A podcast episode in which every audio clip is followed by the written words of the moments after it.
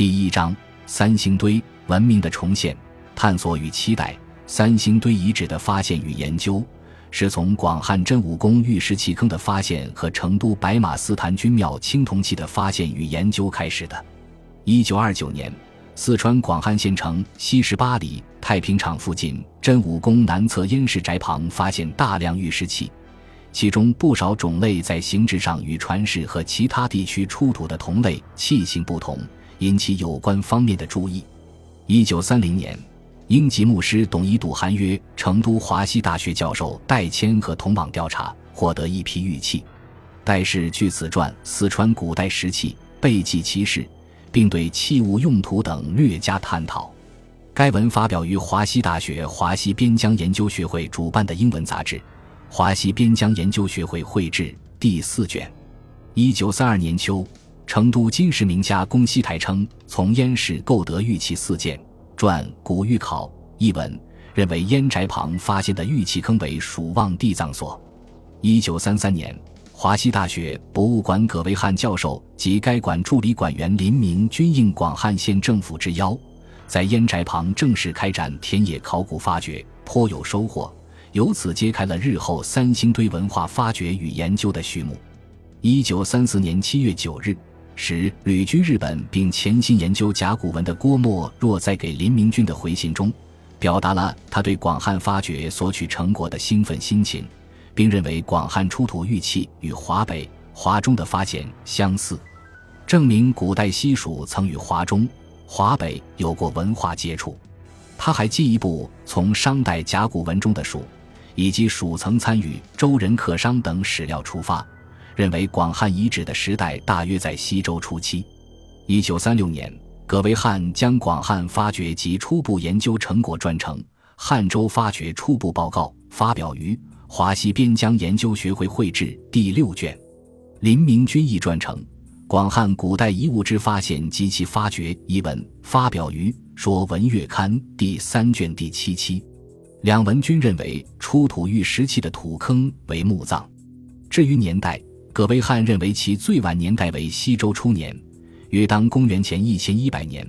林明君则将广汉文化分为两期，认为文化遗址的年代为新石器时代末期，在殷周以前，坑中所出玉石器则为周代遗物。一九四六年七月，华西大学博物馆出版了郑德坤教授的《四川古代文化史》。把广汉文化作为一个专章加以讨论研究，不同意葛维汉、林明君提出的墓葬之说，认为广汉出土玉石器的土坑应为晚周稷山埋玉遗址，其年代约为公元前七百公元前五百年。广汉文化曾为四川新石器时代末期遗址，在土坑时代之前，其年代约在公元前幺二零零公元前七百年之间。广汉发掘尤其广汉文化的提出。表明当时的学者对广汉遗物与中原文化有异有同的现象开始给予了关注。不过，由于种种原因，广汉文化在当时并没有引起更多学者的特别重视。二十世纪四十年代，学术界发生了一场绵延至今的论争，引出了对这个谜一样的古蜀王国面目的逐步揭示。自一九二零年代开始，在成都西门白马寺坛君庙。不时发现青铜器，以兵器为多，形制和花纹与人们常见的中原青铜器有异，流散到各地以至海外，被一些收藏家所藏，称引为下器。抗日战争爆发后，大批学者云集四川，见到这批造型奇特的青铜器，产生了很大兴趣，于是开始了对它们的来源、系数甚至真伪的专门研究。当时的学者魏聚贤详细搜集资料。写成两篇考试论文，均题为《巴蜀文化》，先后发表在具有很大影响力的《说文月刊》上。经过初步研究，魏聚贤认为，这批青铜器是古代巴蜀的器物，年代可以早到商代。魏聚贤的文章刊布后，在学术界引起了轩然大波。一些知名学者力驳魏说，认为魏文所举青铜器不是中原兵器，便是伪器。如金石甲骨学家商承作、考古学家郑德坤等都不同意为巨贤的看法。在当时四川尚未开展科学的考古工作的情况下，人们大多还是信奉古人言：“蜀吴姓不晓文字，未有礼乐，当然也便会否定巴蜀青铜器以致巴蜀文化的存在了。可是由巴蜀文化所引起的学术论争，并没有因此而沉寂下去。一九四一年，古史编排大师顾颉刚经过仔细搜集古史，以其雄才大略写成，并发表了重要论文《古代巴蜀与中原的关系说及其批判》，彻底否定几千年来人们信奉不二的巴蜀出于皇帝说，首次提出巴蜀文化独立发展说，认为古代蜀国融合中原文化乃是战国以来的事。这篇论文实际上提出了中华文明多元起源以及古蜀文明起源等重大问题，只是限于当时条件，未将这个重大课题再行具体化。巴蜀古史的讨论激发了一大批著名学者的热情，他们纷纷著文参加讨论，各抒己见。甲骨学家们也满怀激情地参加到拨开古蜀王国历史迷雾的研究行列中来。郭沫若根据甲骨文上的“蜀”字，断定蜀乃因西北之地；陈梦家认为甲骨文中的“蜀”是西南之国；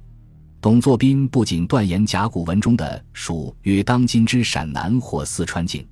而且进一步根据甲骨文所在商蜀关系，指出蜀为商王朝西南的大国。与此同时或前后，还有一批学者对古蜀王国的历史传说。交通以及物质文化进行了探讨，获得了可喜的成果。然而，上世纪四十年代的论争大多建立在文献考定的基础上，由于年烟代远，文献难征，又缺乏科学的考古材料的支持和验证，所以往往只能提出问题，还谈不上对古蜀王国历史的复原，更谈不上给予科学的解释。一九五零年代后，科学的考古事业飞速发展。一批又一批古蜀文化遗存、遗迹和遗物不断重见天日，为重新探索古蜀王国之谜提供了契机。徐中书率先在《巴蜀文化初论》中指出，古代四川是一个独立的经济文化区，与中原既有经济联系，又受中原文化的影响。不过，语言文字和社会组织与中原并不相同。